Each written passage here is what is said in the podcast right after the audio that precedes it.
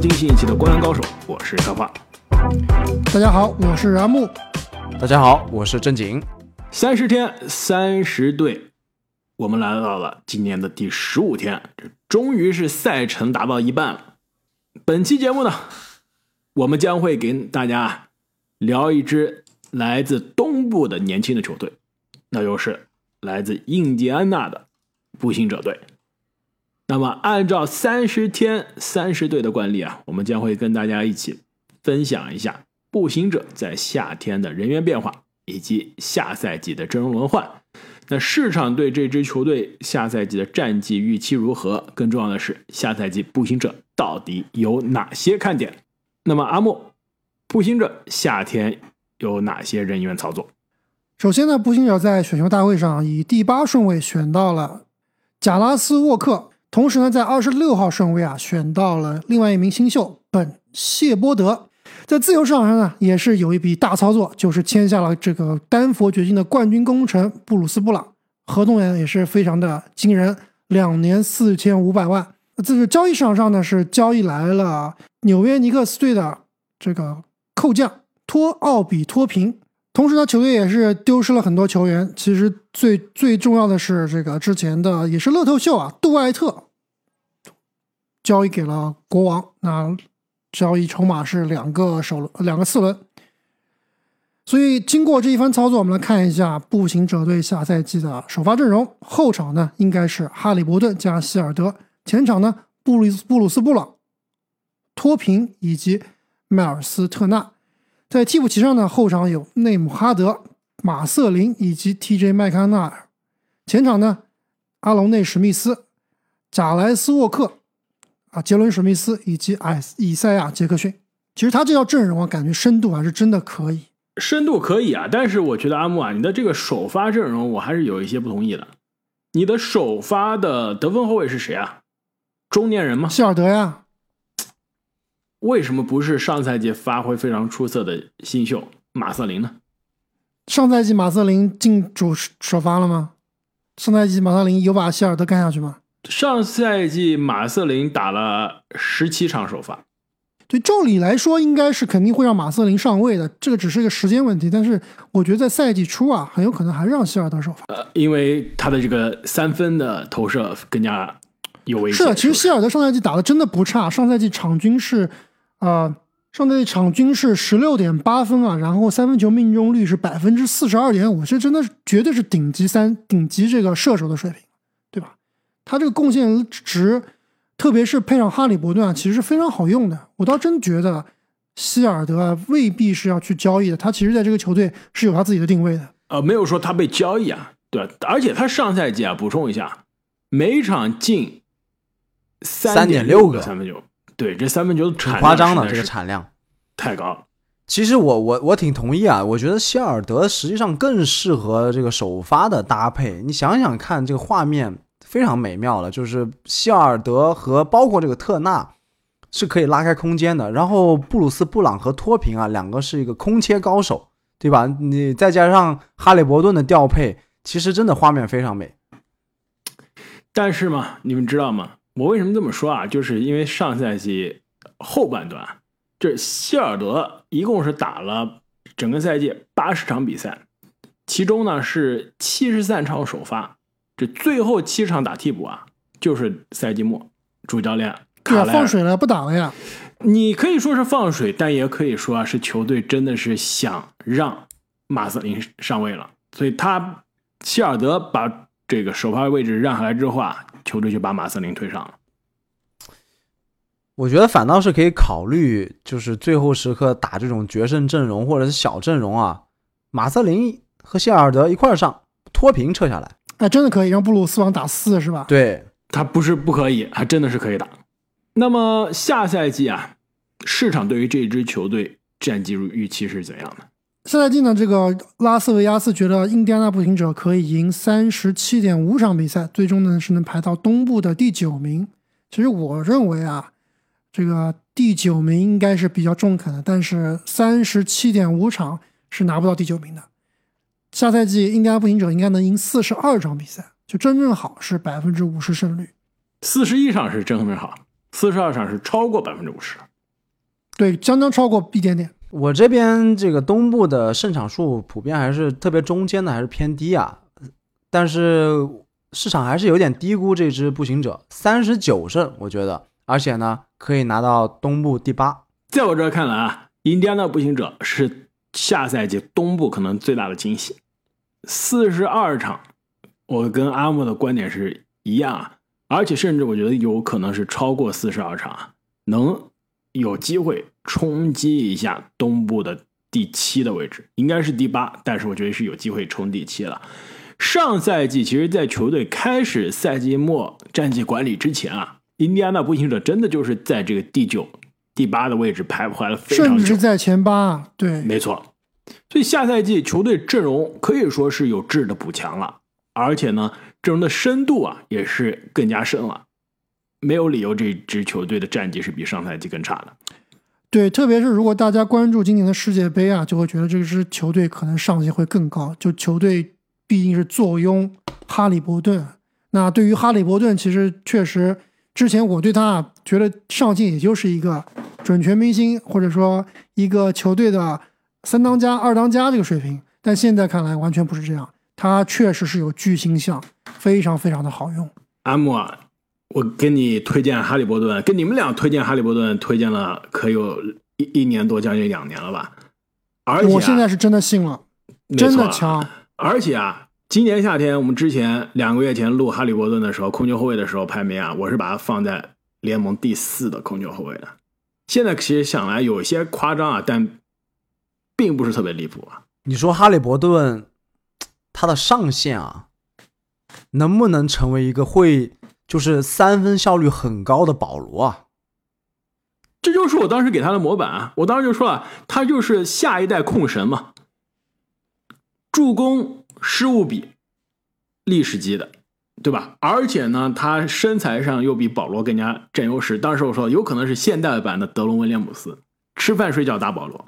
对他在这个这支美国队啊，其实在我看来，我之前在这个世界杯开打之前我就说了，我说他是真正的美国队的啊首主力一号位，对吧？这最后终结比赛应该是靠靠他的。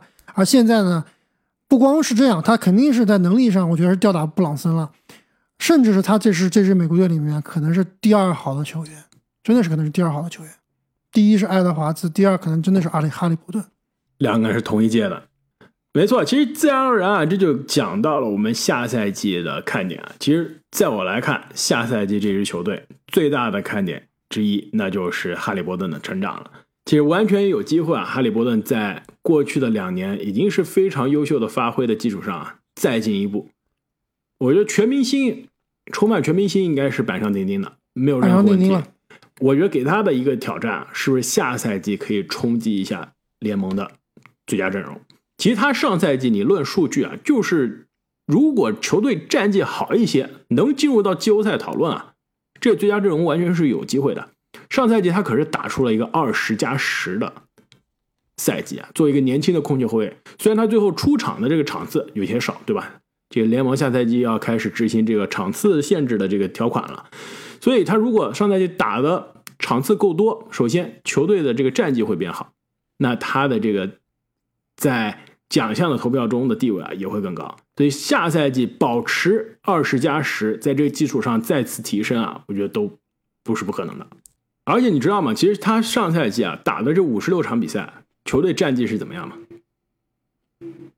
应该是百分之五十胜率以上的，二十八胜，二十八负，是吧？就是百分之五十。所以他只要保持健康，球队就是冲着百分之五十去的。而且这是以上赛季的这个人马，对吧？下赛季身边又来了更强的、更多的帮手。重要的之一就是另外一个可以说跟哈利伯顿一样啊，非常类似的赢球型的实用型的球员布鲁斯普朗。对，甚至我觉得欧比脱贫这笔交易啊也是非常的不错。其实脱贫上赛季在尼克斯啊已经打得非常不错了。无奈队中有另外一个球霸兰德尔，始终是被压着一头，很难没有机会，所以没有机会。对，但其实他真的打的有的时候比兰德尔打的更好，就更嗯、呃，怎么说呢？更实用，更更好搭配吧。因为托平他的他是有三分能力的，所以你看一下他这个下赛季的一些这个阵容搭配啊，真的能够玩出花来。就如果给让哈利波顿去当这个组织者，当这个指挥官啊，这套阵容真的能玩出花来。没错，我突然发现这个他的阵容里面全是这种大龄新秀啊，有没有？哈利伯顿、希尔德和托平，哈利伯伯顿不顿不是算大龄，哈利伯顿不是，但是希尔德、托平还有他替补中的这个内姆哈德啊，这是正儿八经的，都是大龄进 NBA 的，但是实用啊，对不对？刚刚这阿木说了，他这个阵容是能玩出花来的。哈利伯顿作为我们刚刚说了这种未来控神级的这个新一代的 point guard，他给其他四位分配球实在是太舒服了，对吧？希尔德联盟顶尖的接球就投的三分射手，那你身边配上联盟可能最好的年轻指挥官，天作之合。脱贫联盟可能最好的吃饼跳跳男，对吧？配上保罗这种级别的，当年把泰森钱德勒喂到吃饼能吃吐，把小乔丹、格里芬能喂喂到吐的，对吧？完美。再加上迈尔斯特纳，一个炮台型的，在至少在进攻端啊，炮台型的五号位，所以这个阵容其实从适配上来说，真的是太合适了。对，包括选的这个潜力新秀贾贾贾莱斯沃克啊，其实下赛季肯定也是能进入轮换，肯定是有一个啊、呃非常多的机会的。包括就你刚刚讲的这个内姆哈德啊，其实也是一个很好用的球员。没错，所以要爆点有爆点，要这种稳定球员，布鲁斯布朗也有稳定球员，还有这种马斯林这种大彩票，说不定一刮，哎，又刮出个全明星，是不是？那这么说，下赛季是不是我们要考虑一下哈利伯顿？有点低估了，感觉哎摸一屁了四十二胜啊，这 还这还有点早啊。其实我我倒是想稍微泼一点点冷水啊，就是说这支球队现在看起来还是对于他们这个年龄来说还挺美妙的，去冲一冲季后赛。但是从长远来看啊，他还是缺少第二个巨星，而且呢，马瑟林啊，马瑟林有这个机会，有这个机会。只能说啊，彩票还没有完全刮完，还有机会。对，而且就是还有个问题，你们想到没有？就是像保罗·哈里伯顿这种能极大的提高球队下限的指挥官啊，他会很快的把这个球队的战绩带起来，那就导致球队之后的这个选秀不会拿到特别好的顺位，他就没有办法通过选秀再去拿这种超级潜力巨星了。其实保罗所在的球队，其实之前一直都有这个问题的。不好说啊。你看明年如果对明年应该不会了，就哈里伯顿只要不受伤，战绩不可能差的，对啊、不可能再摆烂了。是的，就是就是你的意思是，这个球队其实按账面上顶级天赋还是缺少，就是只有一个哈利伯顿嘛。你要是想争东部上半区前四，还需要一个巨星。哎，我我我我觉得要收回来一下，争前四完全不在这个讨论范围之内。不可能，我当然我不当然我不是说明年啊，当然我不是说下个赛季啊，我是说这对于他的年龄线来说，比如说三年之后，到三年之后哈利伯顿的当打之年，是不是要去没有任？何问题。这支球队的薪金空间现在是完美的，我家大门常打开，现在是这种状态。球队上现在唯一长约哈利伯顿，对吧？明年其实下个赛季都不生效，再下个赛季二四到二五赛季才开始生效，每年三千五百万。除此之外，球队没有任何一个长约了。嗯现在剩下来的两个大合同，一个是布鲁斯布朗的两千两百万，今年，明年两千三百万，球队选项，这真的是太美妙了，对吧？大家都说布鲁斯布朗就打了一年好球，然后蹭了个总冠军，对吧？签了个大合同，两千两百万，是不是溢价？其实这个合同一点都不溢价，因为步行者我现在是球队没有一个高工资的人，我这钱不给布鲁斯布朗，要填穷人税的，对我给谁？我给阿木了，对吧？我没有，我没有钱签，对吧？我我没有钱给啊、没有球员拿大工资了，所以我一年的现现其实现实来说，估计是两年的工资，我当做一年给你布鲁斯布朗。明年如果你今天打得好，明年我执行你的这个选项，对吧？我其实球队是赚的。你打得不好，我直接拒绝你的选项，我球队一分钱损失都没有，对吧？这薪金空间完全打开了。迈尔斯的话一样，剩下来两年，每年呢两千万，让巴蒂希尔德剩下来一年到期合同一千九百万，今年打得不好，随手就卖给一个需要投射的争冠球队了。所以球队你要说现在是没有办法冲击前四啊，三年之后有成长的哈利波特，有成长的贾雷斯沃克，有成长的马瑟林，再加上完美的薪金空间，其实未来这支球队很有可能是东部常年的季后赛的竞争者。另外啊，球队阵容上啊还有个年轻球员，我觉得需要推荐一下阿莫。你这个风险投资，我给你推荐一个宝藏男孩，要不要？阿隆内史密斯吗？呃，不是，他已经刮完了，刮不出来了，应该。对，这哥们儿啊，真的宝藏男孩。说他人还很少啊，但是很快，随着这支球队流量上去，大家就要知道了。你知道这一个球队上有一位华裔吗？我知道啊，今年的新秀嘛，二轮秀。对呀、以赛亚王。这哥们儿应该他爷爷是吧？是华人。对，应该是好几倍了。对，应该是他爷爷。光看照片啊，其实很难看出有太多完全看不。出来，甚至都不觉得是亚洲人。所以以后我们大锤哥有接班人了，哎，你这么一说，确实啊是不是？对了，对他未必能在 NBA 闯出非常大的名堂，但是咱可规划呀，对吧？你 NBA 打不了，你咱打国家队肯定还是杠杠的。拯救一下我们现在处于水深火热之中的国家队。其实说到这个国家队啊，其实我们之前一直都没有机会好好聊一下。但其实说实话，这个话题聊起来呢，一方面比较沉重，是吧？比较沉重另外一方面怎么说呢？唉其实能聊的也不太多，要聊的能话，能聊的很很多，但是能播的可能不太多。这倒不至于啊。我就觉得，正好现在世界杯也快结束了，我们现在录音的时候，半决赛还没开始打，对吧？但对，于明天早上半决赛，国家队来说，对于我们这个中国国家队来说，已经是结束了，早早的结束了。我们每个人分享一下自己的这个心得体会吧。这我可以，我觉得可以讲的更加客观一些，对吧？阿莫，我知道你对有很多想分享的。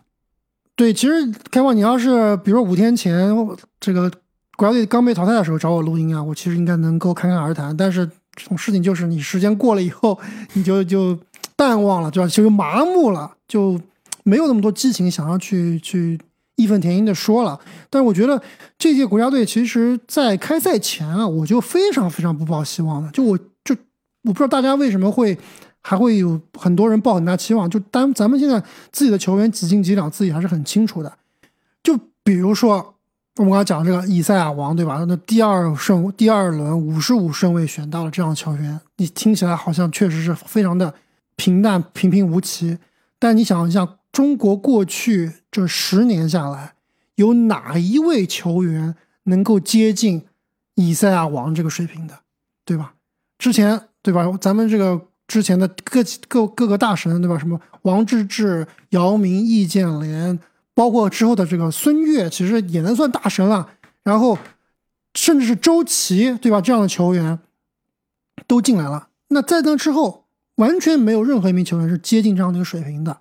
所以，我们的球员最好的球员都接近不了 NBA 选秀的末位水平，就是能见得这个球队整个这个系统。真的是人才非常的少，也不可能说是能够在国际赛场上能有所发挥了。咱们水平真的是不行。但我觉得阿木啊，你这说的有些悲观了。这我觉得大家难过啊，失望，包括我在内啊，很失望。不是说我们就不行，是我们之前厉害过，对吧？我至今可以说职业生涯不是职业生涯，看中国篮球的生涯最开心的两场比赛，可能三场比赛都是零八年的时候，一场。险险在加时赛就要赢西班牙了，跟世界上可以说是第二好的球队，奥运会的银牌球队能打到加时赛最后生死时刻有来有回，那支球队的水平跟现在的水平已经是一个天一个地了。同样，在小组赛打美国队那场，开局虽然最后是惨败给美国队，开局应该是中国队，我没记错，打了个十几比零，姚明他进了个三分球，那个半夜那场比赛看得我至今是印象深刻。那样的气势，那样的拼劲，现在也看不到了。还有呢，对吧？就是我们其实打菲律宾，最近打菲律宾这场，对面乔丹克拉克森已经是完全是开高达，没办法，开高达了了。但是不是说我们之前没遇到过这种 NBA 级别的球星，而且乔丹克拉克森你是什么 NBA 的级别的球星？之前奥运会我们说的零八年的时候，你遇到的那可是正儿八经的 NBA 诺维斯基，对啊，诺维斯基。对第三场我就想说的，虽然我作为诺维斯基球迷啊，那一年奥运会能把可以说巅峰状态的诺维斯基带领的德国队干下，那真的是一场硬仗。最能跟世界上顶级的球员、顶级的球队掰手腕的国家队，我们不是没见过。零八年的时候就有，为什么之后没有了？你还忘了一场比赛开花，王仕鹏绝杀那场比赛，你不激动吗？对，零六年世锦赛，所以这样的经典时刻，现在真的有的时候啊，我觉得一方面是暴露年龄啊，一方面也是让我觉得有些感慨。为什么我们那时候看年轻的时候上学的时候看中国篮球，真的是让中国足球让大家给添堵的时候，看篮球给大家振奋人心。我觉得其实主要还是因为对吧？姚明这种是绝世天才，真的是可遇不可求的。我我不同意这个东西，，我也不同意，我觉得即使去掉姚明，那支球队也非常优秀。那支球队不仅是姚明，这就是为什么我失望的地方，就是那支球队如果身边搭配姚明的球员换了，我觉得姚明独木难支，还是打不过诺维斯基，还是没有办法跟西班牙掰手腕。我觉得是整个团队的问题，这也是为什么我觉得这一年世界杯啊，让大家更加失望的另外原因，就是有了李凯尔的加盟，让大家觉得，哎，我们有救了，对吧？没有姚明，但是我们有了一个 NBA 可以说非常不错的优秀的首发级别的首发球员的加盟，我们有救了。但事实上，李凯尔这样的球员啊，他是那种锦上添花的，他不是那种雪中送炭。他在 NBA 就像现在我们说的这个布鲁斯布朗，冠军拼图式的，总决赛有一场可能真的是他赢下总决赛的关键。但你说没有约基奇，没有穆雷，没有戈登，甚至波特打底子，这个球员有什么用？完全没有用。他绝对是那种我已经非常好的体系，我进来之后，最后锦上添花，把球队查漏补缺，所有缺的这环节全做上，做到最好的，完美的拼图球员。凯尔安德森、里凯尔一模一样。这支球队，我们现在问题是我到处都是洞，我来一块拼图我是补不上的，是没有是没有这个体系，没有这个体系去让大家找到这最后拼图该放哪儿的，这是最大的问题。所以我们的国家队的球员，如果其他所有人都像安德森、都像里凯尔这样，然后我们有一个锦上添花的球员，这才能成功。其实这就是我们你零所有人都八年都像那个以赛亚王就已经上天了。我跟你说，吧，所以这就是。零八年的那支球队的成功啊！我们有一个世界顶级的天赋，再加上其他的球员都可以是优秀的、实用的拼图。有几位准 NBA 球员，准 NBA 水平的球员，对吧？其实我觉得这个实力上的差距和落差，确实是我们失望的最大的来源之一。但是令我另外一个令我失望的点呢，就是其实有很多事情，虽然我们实力上有差距，但是我们本可以做得更好的，没有做得很好。比如说，我不知道两位有没有看这个中国队空篮上不进的集锦，就是类似于这种，我们明明可以做的很好，比比如说罚球，对吧？你想想，以前我们经常吐槽这个刘伟只会给姚明传高吊球，但是现在你回头看，刘伟的水平不知道甩现在的后卫几条街了。正经，你觉得那个上空篮上不进或者罚球罚不进，难道真是我们的真实水平吗？对啊你打篮球打得多，你觉得最主要的问题是什么？为什么罚篮罚不进？为什么上空篮上不进？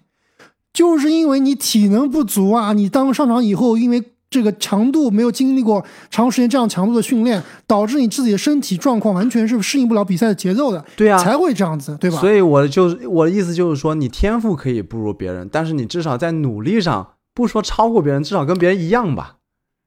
我觉得这不是努力的问题，就是就是水平的问题。那如何导致现在大家的水平是这么次？那就是很多另外的问题了。算了，我觉得越聊越沉重了。我觉得，既然我们能对吧聊到有问题，怎么解决问题，提建设性的意见，我觉得是比光说有问题更好的，对吧？其实建设性的意见，我们《灌篮高手》之前我第一年做的时候，那时候也有对症下药是吧？我国家队聊过。其实很简单，那我反复说的，而且不是我们说，所有人都在说，对吧？我觉得好的青训的体系，好的从小学到中学到大学到这个业余的联赛，就有组织的篮球联赛的体系，而且是分梯队分层级的机制是要建起来的，就你让人才是可以在每一个年龄段都是可以去打高水平的，就不是说大家都要打，但是你如果对篮球感兴趣，有这个选择，你是可以有非常好的体系去培养的。而且这个体系是容是可以允许你啊、往走回头路的，就是说我把我的孩子送去学篮球，那可能有天赋学得好，很有也有可能可能就不行了，或者说达不到一个最顶级的或者咱们 CBA 啊国家队的标准，那这样的孩子呢，仍然可以去依靠他的这些特长，依然可以去上比较好的学校，对吧？没错，这样就就家长就愿意去把孩子送去打篮球呀，就知道你有回头路可以走啊，而不是说，哎呀，我进不了国家队，进不了 CBA，我这孩子就废了，我只能去对文化课也都文化课全部荒废掉了，是吧？这这就比较类似于美国这边的教育，就是，啊、美国这边大学就特别喜欢招那些啊、体育生，而且其实我觉得，呃，从我的这个从业来说，就是从这个啊、我不知道两位怎么看你们的这个行业啊，在纽约，比如说金融业行业里面，就我身边很多的同事啊，他们有些真的之前就是职业运动员，或者说大学里面的校队的运动员，那可能最后没有走到啊、走职业这条路，但是呢，我觉得你能够专注、专心的去把一件事做得很好啊，你就能把另外的这件事也做得好。就这些人不是是那种呆脑子的去去硬去学体育啊，怎么样？其实这个东西，美国这边为什么这么看重培养那些呃这么看重体育生，而且这些体育生最后能够在职场上能够获得成功，其实也是一个道理，就是呃能把一件事做好，能有专注度，对吧？能去静下心来去做成一件事情，你就能去干这个文化的事情，也能我我觉得啊还有一个重要点就是，你人才的培养你不能孤注一掷的。就是为什么？因为我身边同事就是在同一个部门、同一个团队的同事，就有之前是在大学 NCAA D one athlete，就是就是在 Division One，不是篮球，但是是其他运动。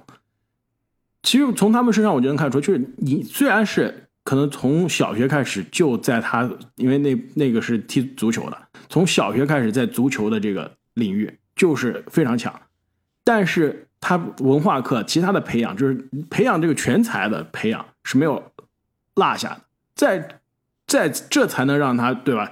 不选择职业体育的路线之后，可以进入金融行业，对吧？可以去做其他的工作。我觉得这一点是很重要，就你人才培养教育其实是不能孤注一掷的，不能说我就是看只打篮球，篮球啥也不干只打篮球啥也不干。对，就美国没有这种所谓的体校嘛，就是它其实就是普通的大学里面都有这些专门的很好的人才培养体系。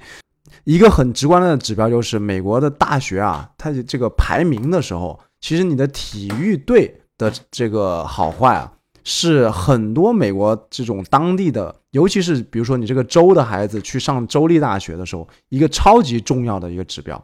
就这个州立大学的这个的橄榄球队非常棒，那其实是对小孩非常有吸引力的，即使他不去走职业的那条这条路。但是啊，虽然我们这么说啊，就是出于因为我们三个人的身边的很多例子是基于我们生活的这个周边的观察，对吧？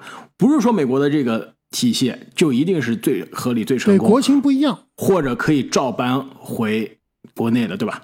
我觉得只是提供一个参考，但对于体育也好，对于其实很多事情也好，很少是有一个就万能的解药，或者说立刻立竿见影的解药的。很多事情就包括青训，包括你的这个人才的培养，真的是要花时间的。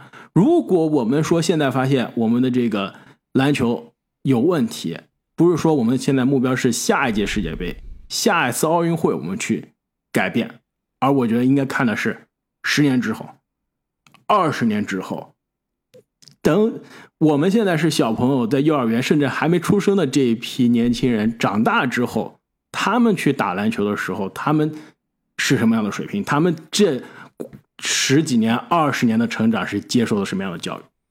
对，这个是一个漫长的过程，因为就我们刚刚都说的是美国体系啊，实际上欧洲的体系就跟美国完全不一样，但是也培养出了非常这种顶多的顶尖的人才，所以其实真的是要博采众长，找到其最适合自己国情的路吧。我觉得我们回到印第安纳步行者啊，印第安纳步行者的球衣赞助商，你们知道是谁吗？说出来你们绝对不敢相信，我觉得已经都有喜感了。喜之郎吗？摩托罗拉，他垄断了，这哥们儿。呀，垄断真的垄断了。不行，我我必须要研究一下这个，为什么他要赞助这这么多 NBA 球队了？感觉摩托罗拉股票也能买啊，是不是？这样看来，有钱呀。那么关于下赛季的印第安纳步行者啊，我们就聊到这里了。嗯，再次感谢各位听众朋友们对我们的支持。如果大家想提前一天收听我们的节目，欢迎大家在喜马拉雅的平台上加入我们的西米主播会员。三十天三十队啊，我们赛程过半，接下来我们会给大家带来剩下的十五支 NBA 球队的下赛季前瞻，大家千万不要错过。我们下期再见。再见。再见。Hello to my